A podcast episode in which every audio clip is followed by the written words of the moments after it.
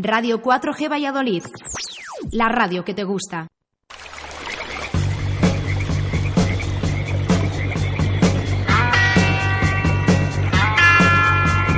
Aquí comienza Río de la Vida en Radio 4G.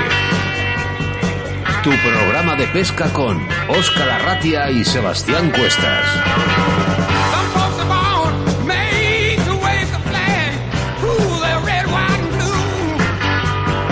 Saludos amigos, bienvenidos, bienvenidas a Río de la Vida, el único programa de pesca que se realiza en directo desde la radio, emitiendo desde la 91.3 de tu frecuencia en la provincia de Valladolid y para todo el planeta Tierra a través de la aplicación móvil Radio 4G Valladolid. Soy Óscar Arratia y estás ya en Río de la Vida, una semana más con todos vosotros y dispuestos a pasar 60 minutos con lo mejor de la pesca, acompañado, como no, de mi compañero y amigo Sebastián Cuestas. Hola Sebas.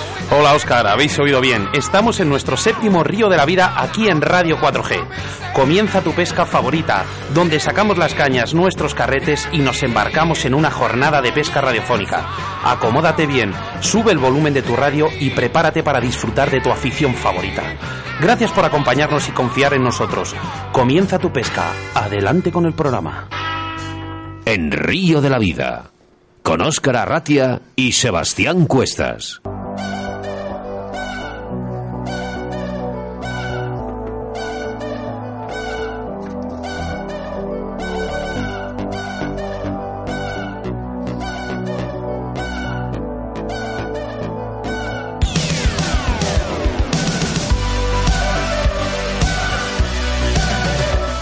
Traemos, como siempre, un programa de lo más repleto y variado. Vamos a empezar hablando con Sebastián Cuestas de los embalses y caudales. En este caso hablaremos del embalse de Bequinenza, embalse del río Ebro, que se encuentra en la provincia de Zaragoza. El gran debate sobre el tema del día, en este caso hablaremos de la pesca del siluro, una especie que no deja indiferente a nadie, pero que poco a poco sabemos más un poco de ella. La entrevista del día nos sumergimos con Raúl López Ayala, nunca mejor dicho, este gran pescador, fotógrafo y buceador que nos hablará de la pesca del siluro y el comportamiento de este gran pez, quién mejor que él, ya que él mismo ha podido bucear las aguas del Ebro para filmarlos y ver en vivo sus conductas. Recordaros nuestros patrocinadores del día que esta semana es Armería Caimo y que ya puedes participar entrando en nuestro Facebook. Este séptimo programa de Río de la Vida tiene un nuevo colaborador y es que estamos hablando de Armería Caimo, tu armería favorita en Valladolid. En Caimo encontrarás una gran variedad de productos para la caza, la pesca y complementos para la naturaleza. Hablamos siempre de una calidad excelente y unos precios muy competitivos.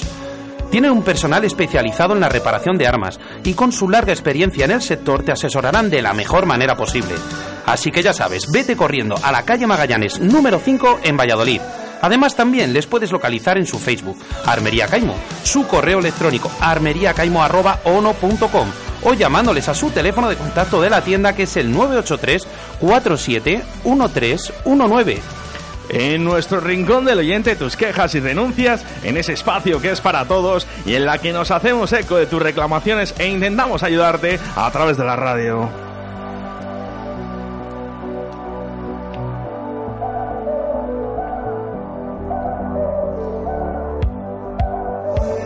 Hoy tendremos también a José Antonio García, biólogo y conservador de la Casa del Río, que nos ayudará a entender un poco más los problemas de nuestros ríos, haciéndonos eco a preguntas que nos habéis planteado en semanas anteriores. Nuestros colaboradores del día, Torno Roll, los mejores tornos para tus mensajes, Riverfly, Pesca Olive, ID Salud y Descanso, Audo, Tobía del Pescador, Deportes Antón y Armería Caimo. Puedes ponerte en contacto con nosotros en directo a través de nuestro WhatsApp en el número 681 07 22 97 681 07 22 97 y el correo electrónico río de la vida 4g arroba gmail.com. Agréganos y síguenos en Facebook e Instagram Río de la Vida. Y después del programa, si te has perdido algo o no nos has podido escuchar, subiremos a iVoox nuestro podcast. Suscríbete a nuestro canal totalmente gratuito en Río de la Vida. Saludamos a los nuevos oyentes que ya se van descargando en Ivos nuestro programa desde Japón, Noruega y Camerún.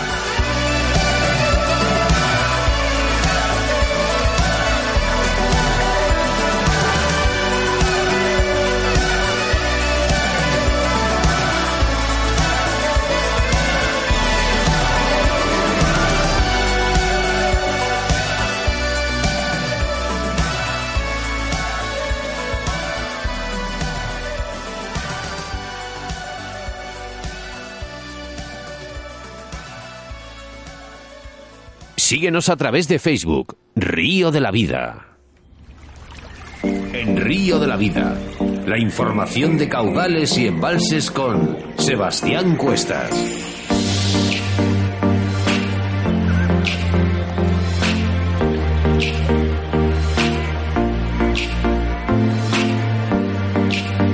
En nuestra sección de embalses y caudales hablamos de Mequinenza, situado en la cuenca del Ebro, en la provincia de Zaragoza. Hablar de Mequinenza es hablar de la pesca en mayúsculas. Sin duda, este embalse, junto con Caspe y Riba Roja, se ha convertido en el objetivo de todo pescador aficionado del continente. Cada año se realizan más de 30 competiciones deportivas y la industria relacionada con esta ha crecido para resultar el motor económico de la zona, con docenas de empresas de venta y alquiler de material, además de guías de pesca y alojamientos. En Mequinenza nos encontramos con la mejor calidad de siluros del país, no solo en cantidad, sino también en tamaño y peso. Introducidos en el año 1975 por un biólogo alemán, este pez consiguió colonizar estas aguas y hacerse con el máximo papel de depredador. Todas las modalidades de pesca del siluro las podemos encontrar en Mequinenza y en las cercanías podemos encontrar infinidad de alojamientos, guías y además tiendas de pesca que facilitan mucho nuestra estancia.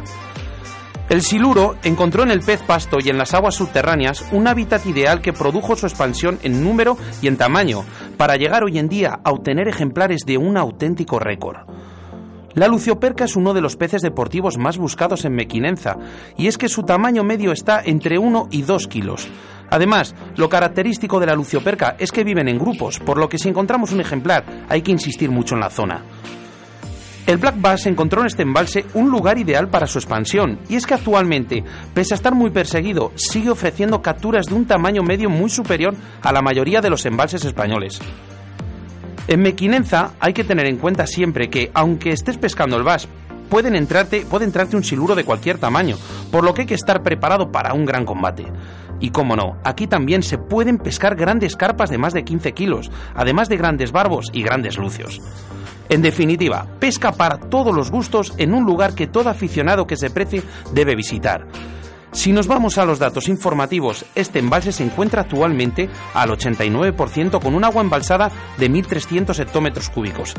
Así que ya sabéis, si queréis romper todos vuestros récords y disfrutar del combate de vuestras vidas con un pez, no dudéis en pasar unas jornadas de pesca en este paraíso llamado Mequinenza.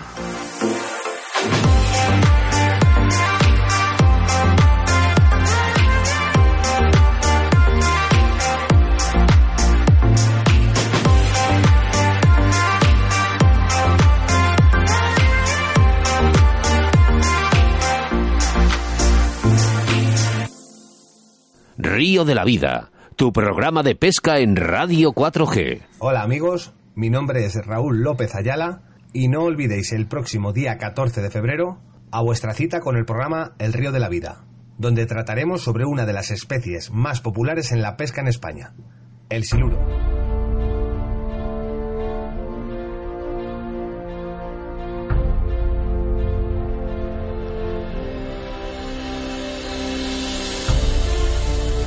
Gracias, Sebas, por la información de caudales y embalses que nos preparas todas las semanas al empezar. Si necesitas información de tu embalse o caudal, solo tienes que hacérnoslo saber a través de nuestro WhatsApp en el 681 07 22 97. En el anterior programa hemos hablado de la pesca del barbo con Antonio Zenamor y en esta ocasión te hablaremos de la pesca del siluro con Raúl López Ayala para dar a conocer un poco más a este pez.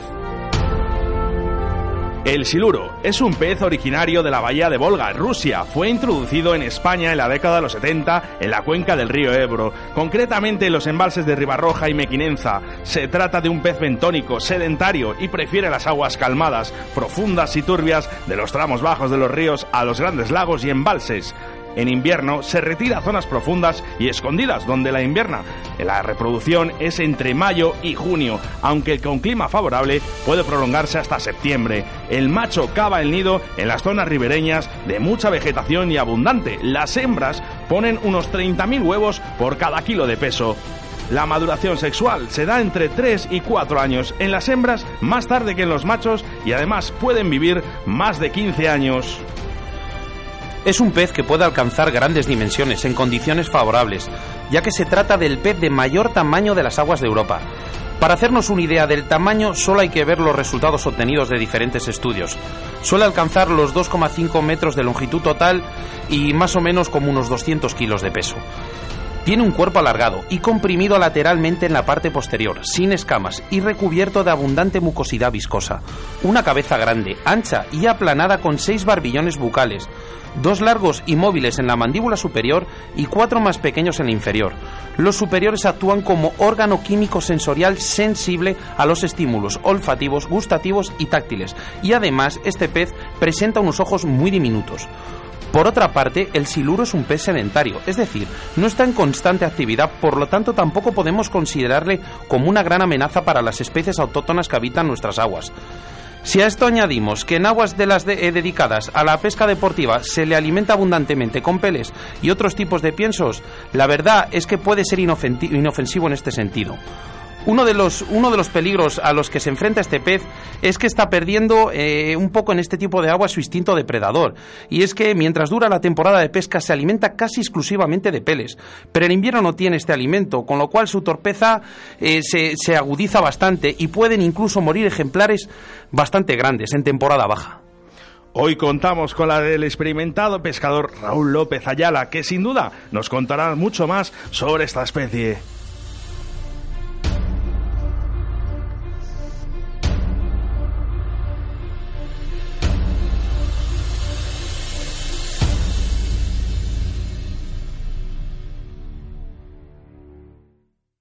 Río de la Vida, tu programa de pesca en Radio 4G. En Río de la Vida te ofrecemos nuestro invitado del día.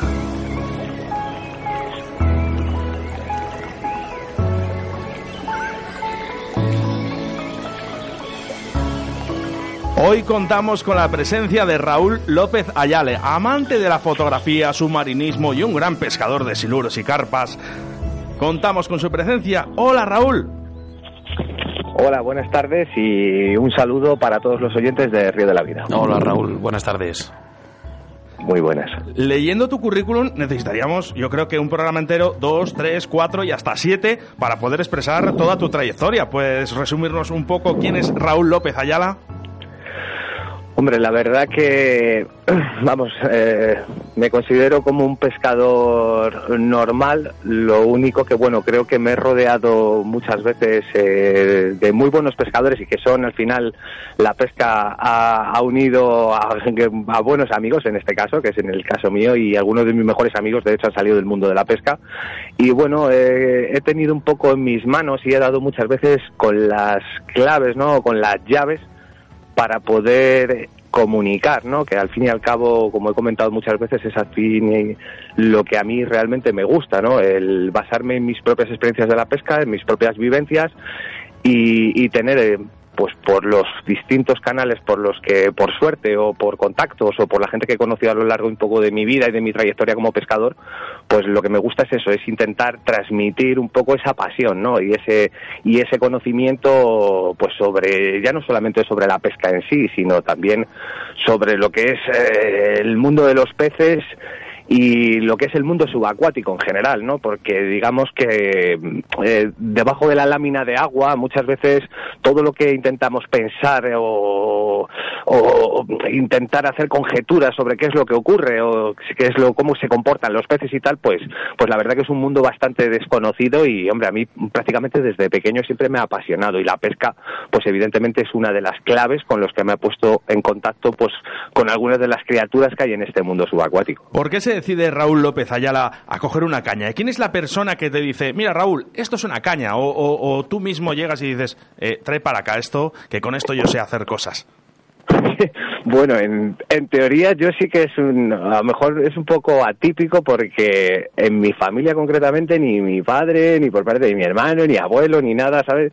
No he tenido siempre alguien que me dijese un poco, oye, pues mira, esto es así, esto es así, que, que siempre te, te mantiene ahí un poquillo la chispa, ¿no? ¿Sabes? De, de, lo que es el tema de la pesca.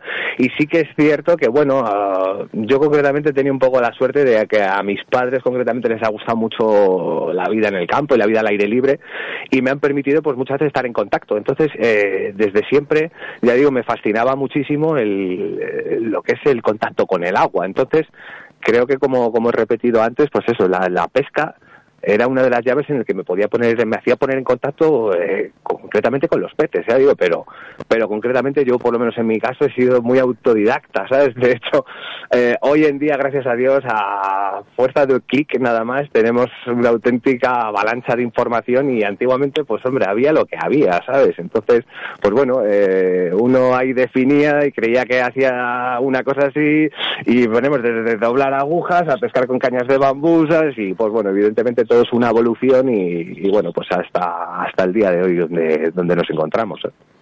Eh, Raúl, sabemos que has estado en bastante reportajes, revistas de pesca, canales, programas, pero por nombrar, por nombrar unas cuantas, pero realmente, eh, ¿cuál sería eh, tu reportaje favorito en, en una revista o, y, programa favorito en, en televisión? ¿Qué más destacarías mejor de las pasadas? Mm, a mí, sinceramente, los que siempre me han gustado bastante más son los que llevan muchas veces por, por la parte de atrás, ¿no? Un poco en la sombra, pues un trabajo un poco de investigación, un poco de recopilación de información, ¿sabes? Sí, que no te a nivel, ¿eh? Claro, efectivamente, ya digo, muchas veces eh, no simplemente ir y contar una, una vivencia, ¿no? En concreto. Por ejemplo, te puedo contar dos ejemplos. Uno que, que tengo, que de hecho fue uno de los últimos artículos que escribí para, para la ya extinta revista Federpesca, que como casi todos, bueno, como sabemos todos, todas las revistas del papel, un poco la era digital se ha fagocitado prácticamente al papel y bueno, pues pasaron un poco a mejor gloria, pero uno de los artículos que escribí que era concretamente sobre el tema del siluro y era sobre una recopilación de toda la información que, he ido a lo largo de toda mi trayectoria recopilando sobre el tema del siluro de artículos muy antiguos de grandes pescadores como Jesús Ángel Cecilia, Marcos Víctor Calleja, ¿sabes? Eh, Ronald Orkowski, ¿sabes? Recopilaba mucha información y bueno, pues luego con este mare magnum de información eh, pues intentaba trasladarlo un poco, ¿sabes? Eh, contando lo que era la, la, la historia real, que de hecho luego lo trasladamos a un documental eh, también para el canal Café Pesca en televisión. Eso, ya digo, a nivel un poco de documentación y de, investigación, ¿no? Por decirlo un poco entrecomillado. Y a nivel de, de alguno que me haya gustado, por ejemplo, me acuerdo de uno que, que se llamó también, que lo publiqué en la revista Pedro Pesca, que se llamaba Welcome to the Jungle, haciendo un poco referencia a la canción de los Guns. Y, y me acuerdo que trataba sobre una sesión un poco rocambolesca que, que tuvimos en, en, un, en un país un poco peculiar, ¿no? Vamos a decirlo así suavemente, eh, que fue en Bolivia, que estuve pescando con un muy buen amigo mío y hicimos casi un viaje alocado eh, de mochileros y bueno, eh, prácticamente intentando recopilar con información con un amigo boliviano que teníamos allí que casi tenía menos idea de pesca que nosotros, pero bueno, ¿sabes? nosotros con la ilusión intentando plantar cara a todos los problemas que podríamos encontrar y bueno, la verdad que es que luego el tema nos superó, ¿sabes? Porque es que fue todo una cascada de, problemas.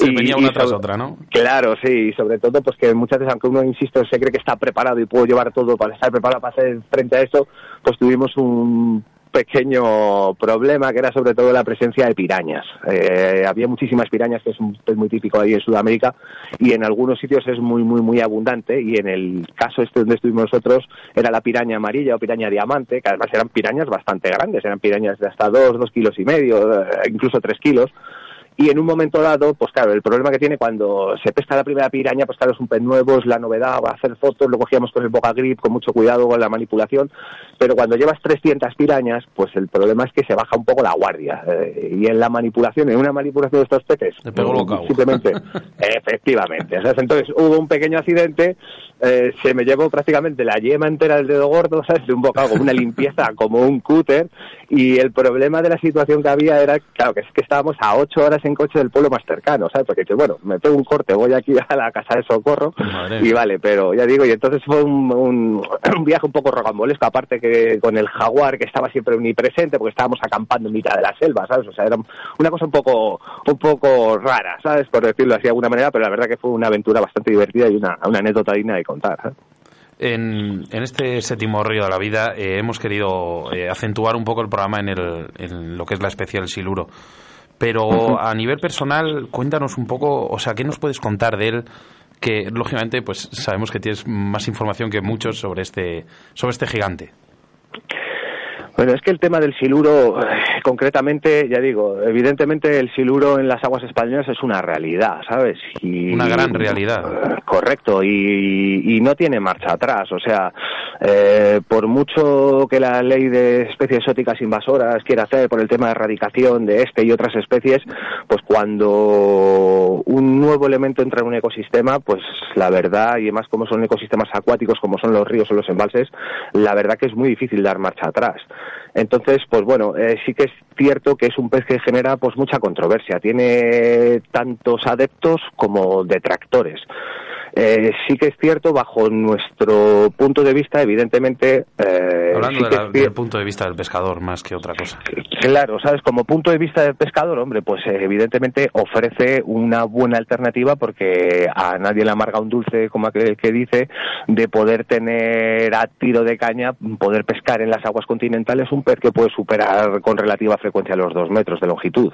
Entonces, pues bueno, deportivamente, pues es, parece una, una, una opción bastante interesante. ¿eh?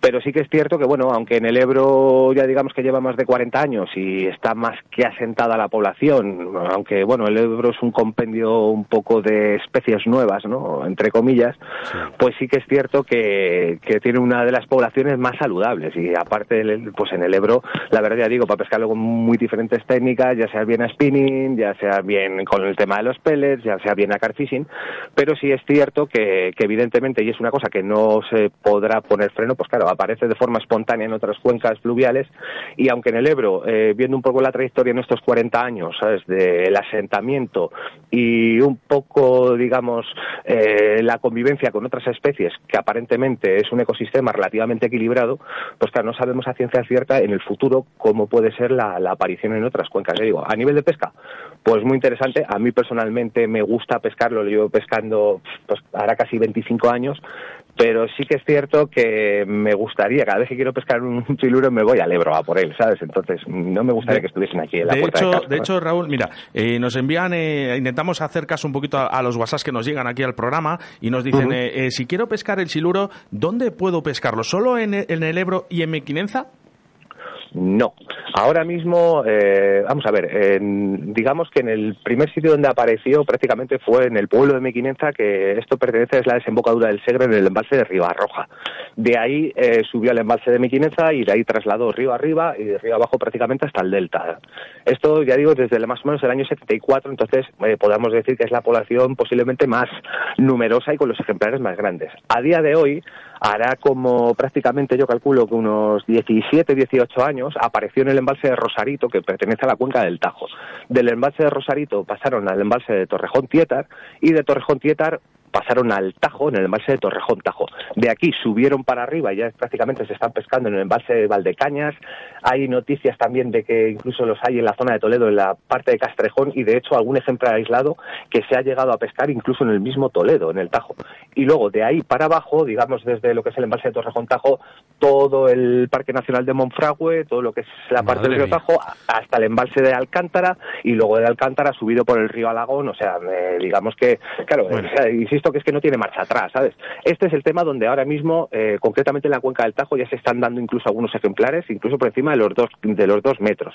Pero hay noticias de que los hay en otros sitios. Vamos, hace poco a mí me llegó una foto bastante fidedigna de uno que se había pescado incluso en la desembocadura del Júcar en la zona de Cullera, ¿sabes? O sea que eh, hablamos un poco de que tarde o temprano, pues en un futuro aparecerá en Guadiana y aparecerá en Y yo digo, esto es una cosa que no, pues, no tiene marcha eh, esperemos que haya quedado contestado a la pregunta de que también se llama Raúl. ¿eh? Así que, ah, en referencia al último reportaje en el canal Caza y Pesca, estrenándose el pasado 27 de diciembre, el siluro Toda la Verdad. ¿Por qué crees que ha dado un giro a la historia del siluro en nuestro país?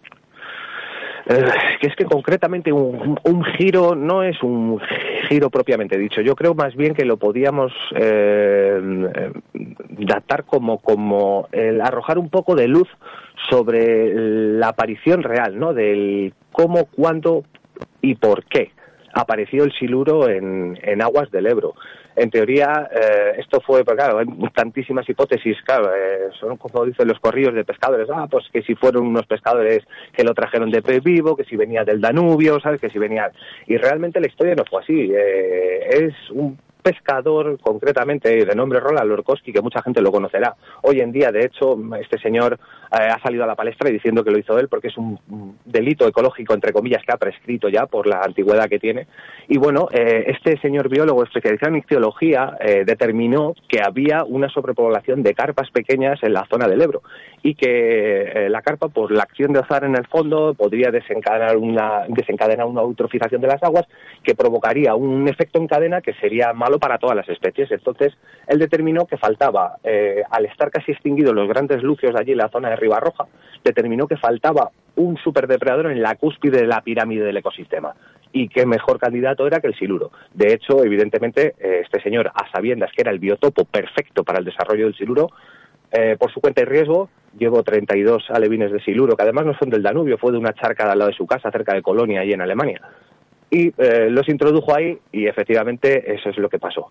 Eh, durante 10 años prácticamente no pasó nada, hasta el año 85 que un pescador de la granja Escarpe eh, capturó uno de unos 10 kilos más o menos y a partir de ahí ese fue el boom que trajo la fiebre del siluro, empezaron a venir alemanes las empresas de guías de pesca y se formó lo que se formó, ¿sabes? Alrededor del siluro, ¿sabes? Entonces, eh, ya digo, eh, como mm, tenemos buenos interlocutores dentro de nuestros vídeos y ya digo que, que, sobre todo es un trabajo de investigación que hay detrás, pues lo que arroja sobre todo luz sobre la historia real del cómo, cuándo y por qué de la aparición el, del siluro en las aguas españolas.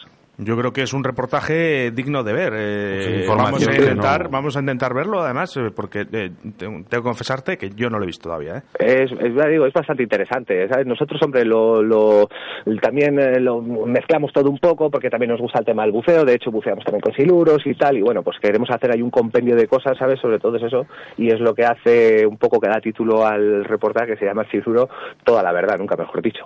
Raúl, si yo mañana fuese a pescar, por ejemplo, contigo, el siluro, ¿qué técnica o modalidad me recomendarías para, para aumentar mis posibilidades de sacar un gran siluro? Eh, hay dos técnicas, yo creo que para el tema de contactar con los ejemplares más grandes, eh, hay dos técnicas bastante definidas. Una de ellas es la pesca spinning, de hecho hay una, una auténtica fiebre, ¿no? digamos, por, por los pescadores de spinning, eh, que los pescan de hecho desde pato, desde kayaks, desde o sea, y los pescan a spinning y de hecho se pone en contacto eh, con peces realmente grandes. Han llegado a sacar incluso peces de dos metros y medio. ¿eh? Entonces, ya digo, es una técnica, de hecho, podríamos hablar casi que es la, el big game, ¿no?, de, las aguas dulces, ¿sabes? Porque, claro, el pescar desde un pato un pez que puedes estar bombeándolo ahí una hora y media, pues se puede imaginar un poco de, lo extremo que puede llegar a ser desde un simple pato. Yo lo, he, tenido el gusto de practicar este tipo de pesca hace ya casi 8 o 9 años también y, y la verdad que, que, vamos, como pesca a nivel de continental yo creo que es lo más espectacular que hay. ¿eh? Ya digo, me toco muchos palos y muchos peces y muchas técnicas de pesca, pero esta concretamente, el tema de los siluros a pato, o sea, del pato a spinning, la verdad que es una de las cosas más extremas. Y a nivel de que posiblemente sea una de las más fáciles, entre comillas, es como habéis comentado al principio de, del programa, eh, lo del tema de los peles. Eh, Mequinenza, concretamente lo que es Mequinenza Polo y ya prácticamente lo que es Mequinenza Embalse y prácticamente toda la zona del Ebro donde... Pero es verdad eso pescar... que, perdón que te corte Raúl, sí, eh, ¿es verdad eso que, que, están perdiendo el instinto de, de caza porque tienen ese alimento tan, digamos, tan, tan a la mano? Totalmente, o sea, es, es lógico. O sea, eh, ponemos un ejemplo. O sea, si realmente eh, un animal se tiene que subir a un árbol a comerse una pera, si está el suelo lleno de peras que se caen, ¿para claro. qué, para sí, qué voy a hacer un esfuerzo de subirme al árbol, ¿sabes? Y me puedo comer todas las que hay en el suelo, ¿sabes? ¿Entiendes? Uh -huh. es, entonces sí es cierto que se ha creado ahí un, una cosa que es única en el mundo, ¿sabes? Porque realmente, ya digo, ¿no? el siluro sí, como pez oportunista, carroñero, entre comillas, vamos a llamarlo alguna vez, pues sí es cierto que algunas veces sí, sí, puede entrar a los boilies, puede entrar a lo mejor a un cebo inerte, algo que le parezca bien y esté en su momento determinado y diga, pues me lo como. Pero concretamente este, este, este mundo que se ha creado alrededor del tema del siluro con los peles, pues la verdad que es que facilita muchísimo las cosas y en, concretamente en zonas, las zonas aledañas al pueblo de Mequinenza y prácticamente todo lo que es el embalse de Mequinenza por este cebado masivo desde hace muchos años que se, que se realiza prácticamente, sobre todo en el periodo entre abril más o menos hasta noviembre, pues claro, es que son tantas toneladas de peles lo que caen en el agua que al final los animales se vuelven se pues, prácticamente como si fuesen ovejas, se están Sí. pastando ahí a los peles, ¿sabes? Simplemente es así. Eh, Raúl, eh, sabemos, nos hemos informado y sabemos que mm, tu récord personal está en los 2.35. ¿qué se siente cuando tienes eh, un pez así entre tus manos?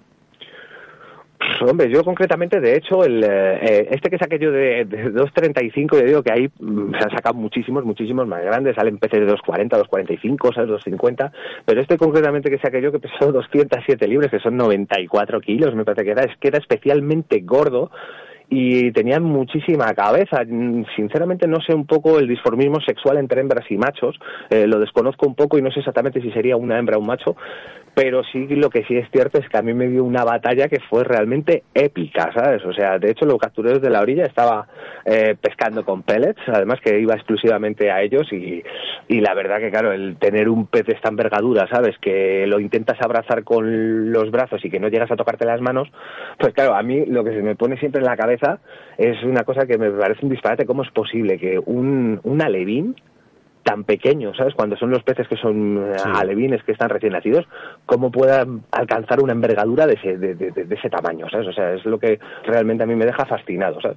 Pero ya digo que como grandes, pues prácticamente creo que es una cosa bastante accesible a todos los pescadores, ¿eh? O sea que... una, el, vamos, he estado leyendo sobre, sobre este pez y, y veo que suelen, suelen actuar, su, más o menos su radioactividad suele acercarse bastante a, los puentes, a, digamos a las presas, a los estrechamientos de río. ¿Eso por qué se debe? ¿Por la facilidad de la comida o por qué es? Mira, es curioso. Porque eh, siempre he visto vídeos que se clavan estos grandes peces en, en esas zonas. Sí, e, e, es curioso, evidentemente, eh, un poco al contrario de lo que se suele creer, que dices, bueno, es que el siluro, como es un pez grande, es un pez vago, que está en el fondo, donde el agua no se mueve. Yo, concretamente, cuando empecé a pescarlos a spinning, eh, sobre todo que los empecé a pescar en el Segre, en el río Segre, eh, me quedé completamente mm, alucinado, ¿no? Por decirlo de alguna manera, cómo era posible que hubiese mm, siluros del tamaño que los pescábamos en sitios donde eran unas torrenteras de espumas, en los sitios donde había caídas de agua, ¿sabes? Siempre que hubiese remolinos y hubiese, como digo yo, espuma y agua en movimiento, era donde se metían los siluros. Y claro, a mí me decía, o sea, es que me, me parece me parece alucinante que un pez de esa envergadura pueda estar metido en medio metro de agua con esa corriente debajo de, la, de, de, de las algas. O sea, por eso ya digo, es, es curioso, ¿sabes? Que sí, sí es cierto que evidentemente el pez que es un, o sea, el siluro que es un pez típicamente de río, eh, cuando sobre todo que le gusta mucho la corriente, ¿sabes? Y esta derivación, cuando hay crecidas, de hecho, en el Ebro es un momento excepcional para pescarlos a spinning, pues claro, evidentemente siempre que hay algún tipo de obstáculo, pero ya no solamente a nivel de siluros, sino todos los peces, ¿sabes? Las carpas, los lucios, todo, cuando hay un pequeño obstáculo que hace un pequeño rebufo detrás de la corriente, pues sí es cierto que tienen los peces un poco de querencia por, por estar ahí mm, bien apostados si son depredadores o bien porque es un sitio natural de acumulación de alimentos en el caso de los ciprínidos, por ejemplo, eh, las carpas o los barbos. ¿sabes? Sí, bueno, oye Raúl, eh, ahora que no nos escucha nadie, ¿vale? Eh, eh, ¿Qué haces debajo del agua viendo los siluros? ¿Qué hace el siluro? ¿Hay miedo? ¿Hay miedo? Mm, pues la verdad es que no, ¿sabes? O sea, nunca hemos sentido miedo. Yo es que eh, con mi compañero de buceo Jorge Sánchez Tapia, que es como mi compañero, mi amigo, compañero de pesca de viajes, y bueno, pues sí que es cierto que hemos sido siempre muy osados, ¿sabes? Eh, al, nivel porque somos de hecho muy muy autodidactas, eh, nosotros disponemos nuestra botella, nuestros equipos, ¿sabes? Nuestras titulaciones y tal, y no dependemos de nadie, hacemos nuestras excursiones, ¿sabes? Siempre. Y, y bueno, pues la verdad que es que siempre lo que nos ha gustado a nivel del buceo con peces, con concretamente, es sobre todo el tema de la interactuación ¿no? con los peces, porque el poder muchas veces eh, observar a los peces en libertad, eh, realmente para mí eh, ya digo, insisto, volviendo un poco al hilo de lo que comentaba al principio, de lo que me fascinaba lo que es el mundo subacuático y de todos los animales y todas las criaturas que ahí coexisten, pues sí que es cierto que, claro, el poder verlos en libertad es, es un privilegio, ¿sabes? O sea, eh, nos pone en una posición que, que, realmente es así. Sí es cierto que, a diferencia de algunas especies con otras, hay especies que son muy huidizas. Por ejemplo, los barbos o las carpas eh, son realmente complicados muchas veces de, de poder llegar a interactuar con ellos de cerca, sobre todo nosotros que dedicamos un poco al tema del vídeo y la fotografía. ¿eh?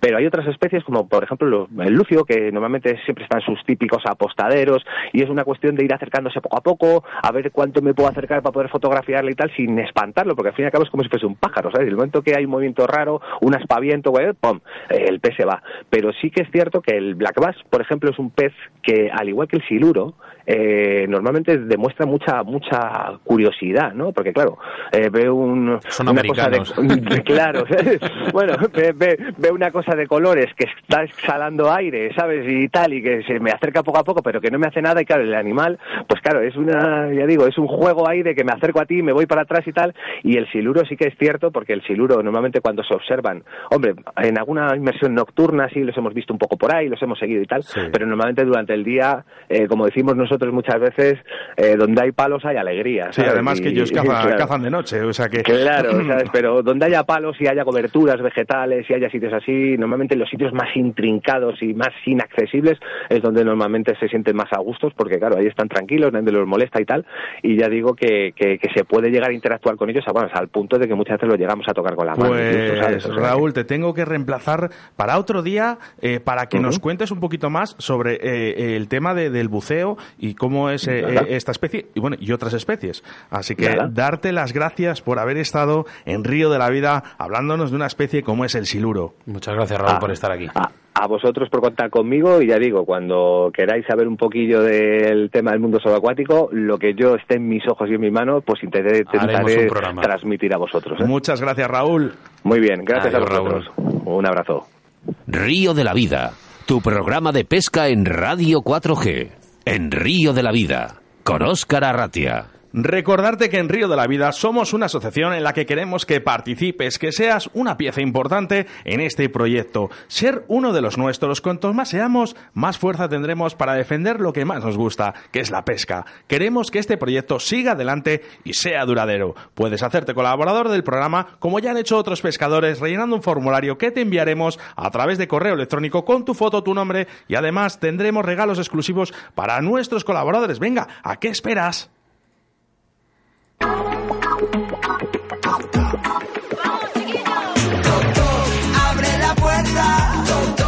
Nuestros colaboradores del día, eh, Torno Roll, los mejores tornos para tus montajes, Riverfly, Pesca Olit, ID Salud y Descanso, Autovía del Pescador, Deporte en Santón y Armería Caimo.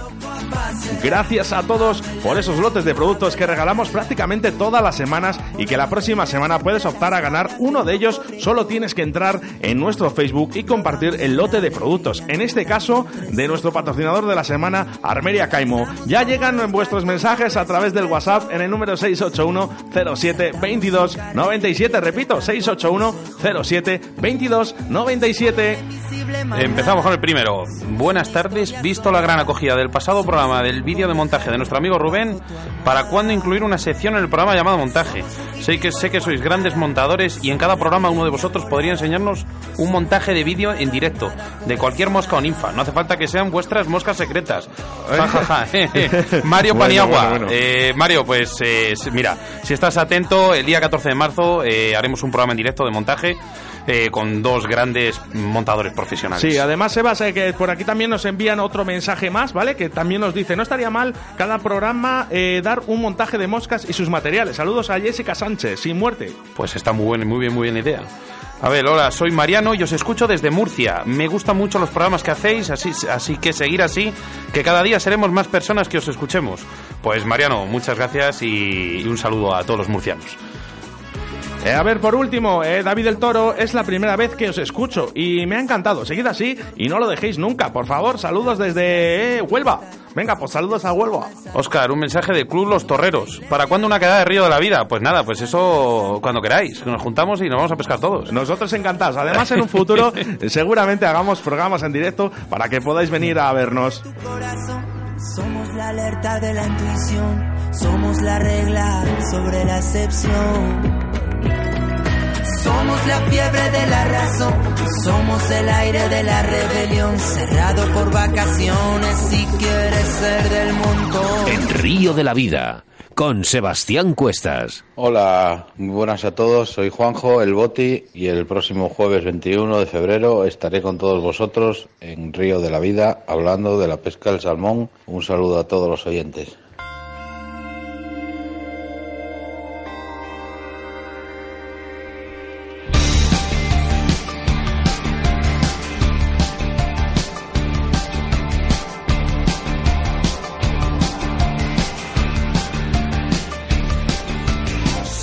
Estate muy atento porque en el próximo Río de la Vida tendremos a Juan José de la Fuente, más conocido como el Boti, un experimentado pescador asturiano ganador de varios concursos de reo e integrante del equipo nacional español de surfcasting en el Mundial de Portugal de 2006. Boti nos hablará de la pesca del salmón y las problemáticas que sufre este pez en los ríos asturianos de la cuenca. Hoy en Río de la Vida tenemos que daros una, una gran sorpresita. Pues sí, y es que gracias a uno de nuestros, patrocinadores, Tornos Roll, tus tornos especializados para el montaje de moscas, el día 14 de marzo sorteamos uno de sus tornos en directo. Estar muy atentos a las instrucciones que diremos mañana en nuestro Facebook para poder conseguirlo. Además, durante toda esta semana todavía estás a tiempo de entrar en el sorteo del lote que nos ha ofrecido Armería Caimo y ser un premiado más de Río de la Vida. Lo primero, dar las gracias a todos nuestros colaboradores por hacer posible este programa. Pero hoy, en este séptimo Río de la Vida, tenemos a uno en especial, y es que estamos hablando de Armería Caimo, tu armería favorita en Valladolid. En Caimo encontrarás una gran variedad de productos para la caza y la pesca, y complementos para la naturaleza. Hablamos siempre de una calidad excelente y unos precios muy competitivos. Tienen un personal especializado en la reparación de armas y con su larga experiencia en el sector te asesorarán de la mejor manera posible para todas tus jornadas de pesca y de caza. Así que ya sabes, vete corriendo a la calle Magallanes número 5 en Valladolid. También puedes localizarles a través de su Facebook, Armería Caimo, su correo electrónico armeriacaimo.ono.com o llamándoles a su teléfono de contacto de la tienda, que es el 983 47 13 19. Nuestro correo electrónico es muy importante para la sección que viene a continuación en el rincón del oyente río de la vida 4G arroba gmail.com. Tus denuncias o quejas a través de esta sección, nosotros nos hacemos eco y te ayudamos porque esta, esta, esta es tu sección. Hoy tendremos a José Antonio García, biólogo y conservador de la Casa del Río, que nos ayudará a entender un poco más sobre el problema de nuestros ríos. Contactamos con él telefónicamente y en breves momentos estamos con todos vosotros.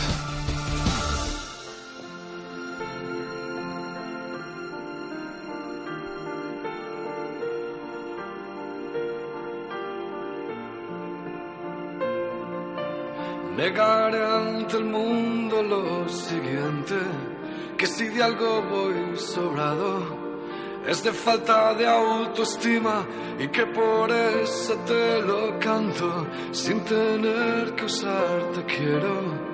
A través de una metáfora, ese ánfora que uso para resguardar mis miedos a que un día las comprendas. Situación inaceptable, ser que esté viciado a que te cueste descifrarme. Si entendieras la ironía de querer estar a solas y cuando hace tiempo consigo me pregunto por qué huyo, pero solo sé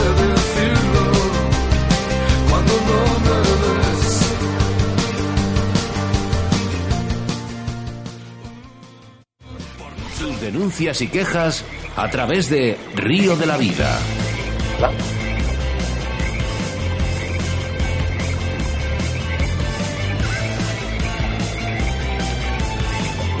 Hoy en nuestro rincón del oyente contamos con la presencia de José Antonio García, biólogo de la Casa del Río, del Museo de la Ciencia de Valladolid. Hola José Antonio, bienvenido a Río de la Vida.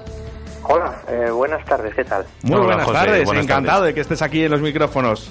Nada, un placer eh, estar con vosotros este ratico. Sobre todo además teniendo un especialista hoy en nuestro Río de la Vida. Desde que hemos comenzado el programa número uno, la gente nos pregunta sobre las hibridaciones de entre los peces, ya sean barbos o, o bogas. Eh, ¿Puedes explicarnos si existen y por qué aparecen?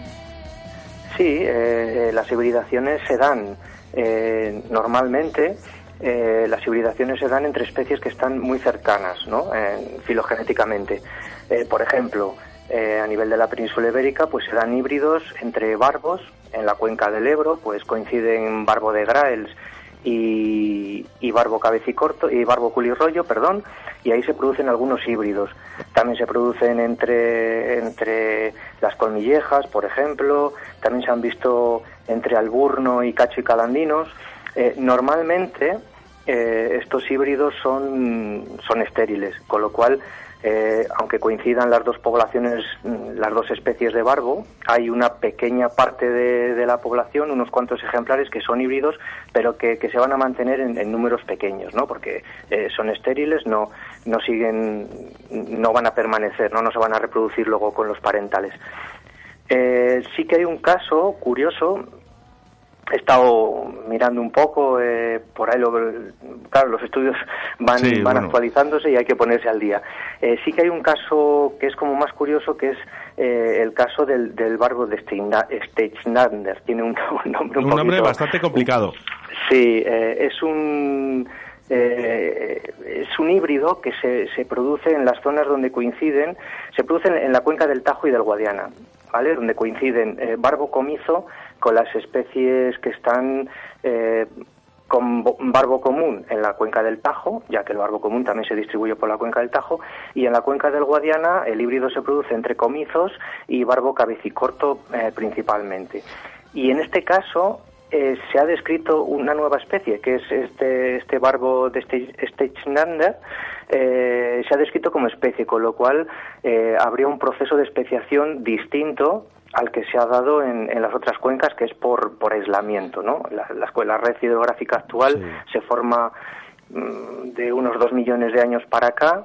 Eh, nuestra cuenca hidrográfica pues mm, está separada, ¿no? Cada cuenca está separada por por zonas montañosas, con lo cual ahí las especies han ido evolucionando un poco a su bola, ¿no? con lo cual se, producen especiaciones. Y este es un caso, un caso mm, curioso porque la especiación se produce por hibridación. Y, sí, sí, eh, está, parece ser que es una especie que no está, no está estable aún, eh, están haciéndose estudios aún, pero bueno, ahí, ahí está ese, ese dato. Sí, José Antonio, dicen eh, por aquí mucha gente, oye, el alburno, el alburno, el alburno, ¿en qué influye en las demás especies este alburno? Bueno, no está, no está muy estudiado todavía, pero, pero dadas sus características, el alburno, eh, los que andan por el río saben que es un, es un pez que, que, que en unos años pasa a tener unas poblaciones enormes, ¿no? Yo que sé, el canal de Castilla. Yo vivo cerca del canal de Castilla, el canal de Castilla pues ha empezado a verse alburnos, pues yo le calculo de unos cinco años para acá o seis. Y, los dos últimos, pues eh, eh, era impresionante las poblaciones que había de alburno. Entonces, eh, dado que es muy voraz, es un, tiene un espectro alimenticio muy amplio y que está en plena fase de expansión, eh, seguramente los problemas que produzca sean de competencia con especies eh, que puedan que puedan convivir con él en su en su espacio no en su espacio en, el espacio trófico que eh, y en el espacio del río que ocupa él como pueden ser las bermejuelas no donde coincida. Entonces seguramente el, el, mayor problema que esté ejerciendo ahora esté produciendo ahora es es competencia por recursos tróficos con especies que viven en zonas similares. También este, está favoreciendo a poblaciones de depredadores que estaban un poquito de capa caída, ¿no? Como puede ser el black bass, que, que tanto en el Pisuerga como en el Canal o el Duero, pues hubo, hubo años de mucha más población, estaban un poco de capa caída porque evidentemente han acabado con los recursos eh, y al haber otra vez una fuente de alimento eh, grande como es el, alburno, pues puede que estén favoreciendo a, especies como Sí, pero por ejemplo aquí en, las cuencas, vamos a las cuencas, lo que es en Castilla y León, eh, se ha visto una disminución muy grande de la, de la población y casi toda la gente acusa o o digamos que eh, dicen que el gran problema es la, superpoblación de este pez, porque es un pez que eh, eh, estábamos acostumbrados a todos a ver un, a, ver un pez muy chiquitito y, de golpe, yo pescando, te das cuenta que encuentras peces ya algunos de, de 20 centímetros. Bueno, no, es raro, ¿eh? Lo que pasa es que es producto del momento en el que está el alburno. Está en, plena fase de expansión en muchos sitios. Entonces, el alburno en, en sus zonas originarias, en Europa, eh, alcanza 25 centímetros. O sea, los ejemplares grandes alcanzan 25 centímetros, es decir, que, que alburnos de 20 aquí no son raros. Más teniendo en cuenta que, que, la península ibérica está más al sur, las aguas son más calientes y donde las aguas son más calientes los ejemplares tienden a ser más grandes. Entonces, ¿qué pasa? Que en las primeras fases, cuando la especie está en, en, pleno periodo de expansión, eh, los ejemplares suelen ser más pequeños, dedican más, eh, más energía a reproducirse que a crecer. ¿no? Entonces, las poblaciones que se veían hasta ahora, pues son alburnos, sí, de 10 centímetros, de 12, ¿Qué ha pasado? Que donde ya se han establecido o han encontrado algunas condiciones un poquito mejores, eh, ya se, han, se ha estructurado un poco más la población eh, y además si es una zona con recursos tróficos abundantes o un, grandes ríos donde el agua está algo más caliente, pues vemos ejemplares de estos tamaños. No es raro, ¿eh? no, es, no, es nada, no es nada inusual, ya te digo, porque en sus zonas, en sus áreas naturales, eh, cuando las poblaciones están bien estructuradas, hay ejemplares de hasta 25 centímetros. Eh, José, nos preguntan por aquí, eh, por el WhatsApp, eh, María, de, de la Autovía del Pescador, uno de nuestros colaboradores, que, eh, ¿qué opinas sobre lo que pasó el año pasado en el Carrión y en el Pisuerga entre Villarramiel y Valoria la Buena? ¿Por qué en más de 18 kilómetros en el río aparecieron barbos y carpas y cangrejos muertos? Mm, bien, yo no fui, no fui a verlo, me enteré de la noticia, pero bueno, eh, yo creo que estaba claro. Eh, coincidió con una bajada de caudal. Eh, una bajada así bastante acusada de caudal en poco tiempo. Entonces, ¿qué pasa? Eh, echamos, eh, los ríos están llenos de cosas, echamos mucha mierda al río, tanto, tanto productos en materia orgánica, hay mucha contaminación orgánica y luego hay productos que no se ven también, hay, hay contaminantes químicos que no se ven. ¿Qué pasa? Cuando, cuando tenemos una cantidad de agua, un volumen de agua suficiente, pues esos, esos contaminantes están disueltos, ¿no? Están en una concentración baja. ¿Vale? Que pueden, mm, pueden estar ahí, pero al tener una concentración baja, eh, los peces lo pueden resistir, entre comillas, ¿no? Porque seguramente tengan alguna afección. Cuando hay una bajada de caudal eh, mm, fuerte, brusca, en, en pocos días, eh, eh, los, los, contaminantes siguen siendo los mismos, pero hay menos agua, con lo cual eh, aumenta la concentración y se producen esas mortandades. Para mí, lo que pasó fue eso, el, el río estaba soportando unos vertidos, no sé ahora mismo luego en que acabaron las investigaciones si fueron de origen orgánico o eran químicos, como bajó el caudal hubo, hubo un aumento de concentración en, en, en por litro y, y, se produjo una mortandad masiva. Además, cogió a bastantes especies, creo recordar que había lucios, había barbos, había, había gobios, eh, yo vi alguna imagen y había un poco de todo. Eh, el, el, agujero de la capa de ozono, ¿qué influencia tiene en nuestro planeta para la desaparición o extinción? Esto es porque nos lo han preguntado en, ya por las sí. redes sociales y, como sí. no, pues eh, gente como tú nos puede responder a estas cosas. Eh, pues eso, ¿qué influencia tiene la, el agujero de la capa de ozono en nuestro planeta para la desaparición o extinción de especies como, por ejemplo, los batracios? Mira, eh, sabéis, ya prácticamente todo el mundo sabe, porque llevamos muchos años con lo del agujero de la capa de ozono, que la capa de ozono eh, en, en, lo que hace es protegernos de las radiaciones ultravioleta, ¿no? Lo que hace es, eh, se producen unas reacciones químicas ahí y lo que hace es absorber ultravioleta, que es un tipo de radiación del, del espectro, ¿no? Que llega de la radiación del Sol. ¿vale? Entonces, eh, los ultravioletas eh, son es un agente cancerígeno, ¿no? Eh, entonces, ¿Cómo afecta sobre todo a, las, a los anfibios? Eh, está afectando a, por ejemplo, en, en, en, humanos sí que hay estudios ya, ¿no? De que el aumento de, de los ultravioletas que nos llegan producen más cánceres de piel, por ejemplo, y por eso recomiendan que, que, la gente no se ponga demasiado al sol, ¿no? Sin protecciones del 50 o el 60, ¿no? Bueno, en el caso de los anfibios, los anfibios son muy sensibles a la radiación ultravioleta, sobre todo en la fase de huevo y de larva, ¿no?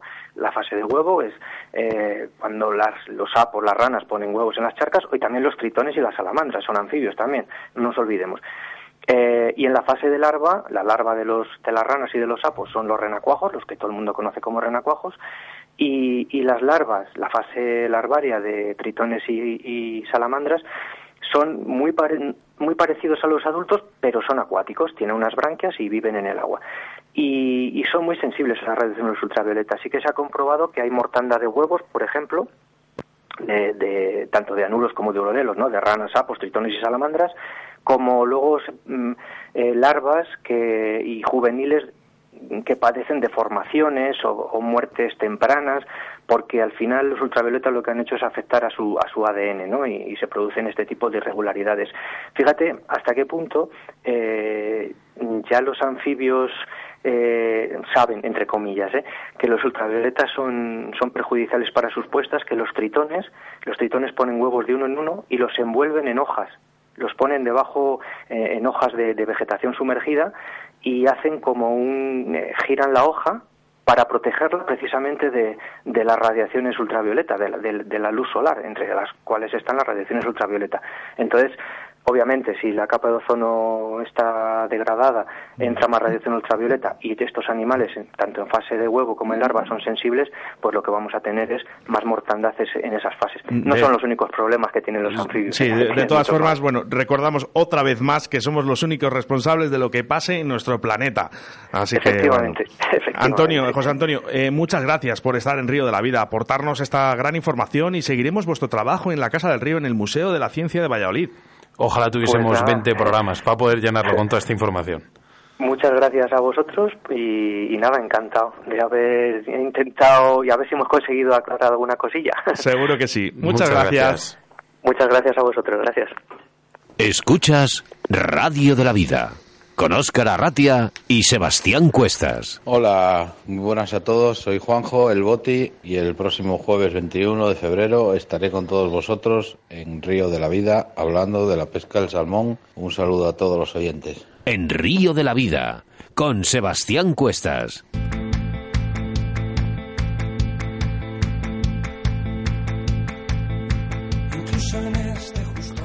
Estar muy muy atentos a nuestro próximo programa del día 21 de febrero, y es que tendremos a Juan José de la Fuente, más conocido como el Boti, un experimentado pescador asturiano, ganador de varios concursos de reo e integrante del equipo nacional español de surfcasting en el Mundial de Portugal del año 2006.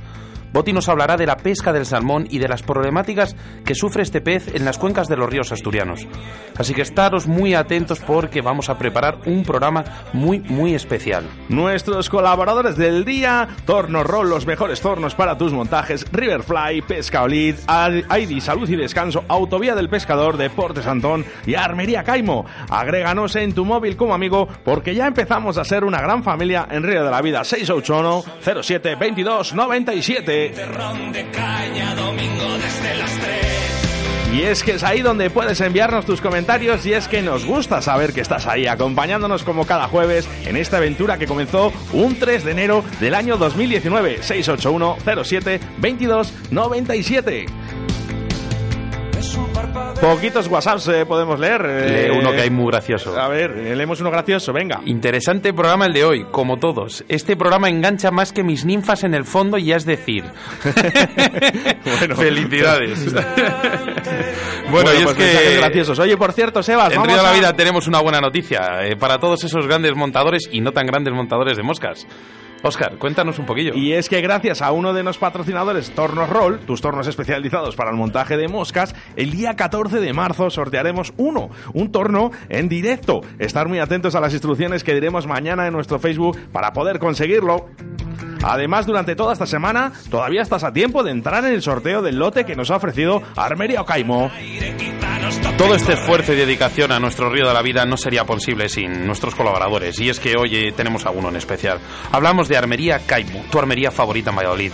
En Caimo encontrarás una gran variedad de productos para la caza, la pesca y complementos para la naturaleza. Hablamos siempre de una calidad excelente y unos precios muy competitivos. Tienen un personal especializado en la reparación de armas y con su larga experiencia en el sector te asesorarán de la mejor manera posible. Así que ya sabes, vete corriendo a la calle Magallanes número 5 en Valladolid. Además, también puedes localizarles a través de su Facebook, Armería Caimo, su correo electrónico, armeriacaimo.com o llamándoles a su teléfono de contacto de la tienda que es el 983 47 13 19. Síguenos a través de Facebook, Río de la Vida. Dos minutos para llegar a las 8 de la tarde, momento en el que Río de la Vida se despide. Hasta el próximo programa. Oye, eh, vamos a dar un beso y un abrazo a todos aquellos enamorados y enamoradas que nos han estado escuchando en el día de hoy. Feliz día de San Valentín a todos. Y es que hasta aquí ha llegado un programa más de Río de la Vida. No ha dado tiempo para más, pero bueno, ya sabes que ahora solo te queda esperar 7 días hasta el próximo jueves en un nuevo programa de Río de la Vida aquí en Radio 4G. Gracias, muchísimas gracias por escucharnos día a día. Queremos recalcar que nada de esto sería posible sin vosotros. Todo un placer haber pasado esta jornada hablando de lo que nos gusta, que es la pesca. Y aunque nos llamen locos, este deporte es nuestra forma de vida. Nos vemos en el río de la vida del próximo jueves. Si no nos vemos antes en el río... Saludos de dos enamorados de la pesca como es Óscar Arratia, acompañado de mi compañero y amigo Sebastián Cuestas. Adiós.